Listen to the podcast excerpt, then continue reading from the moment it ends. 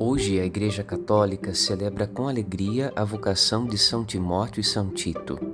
São sinais vivos da fé vibrante de São Paulo que os formou em Cristo e ainda guia a Igreja hoje nos caminhos do Evangelho.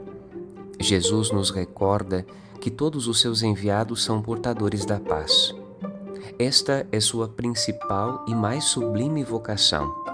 Foi para isso que Jesus veio restabelecer a paz sobre toda a criação, com Deus e entre os homens.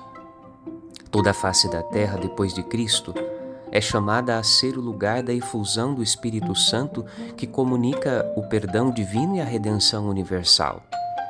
A humanidade recriada na luz de Cristo é chamada ainda a renunciar à guerra, à intolerância e às rivalidades que obscurecem a face de Deus impressa no rosto dos santos e santas por vocação. Meditemos. Padre Rodolfo.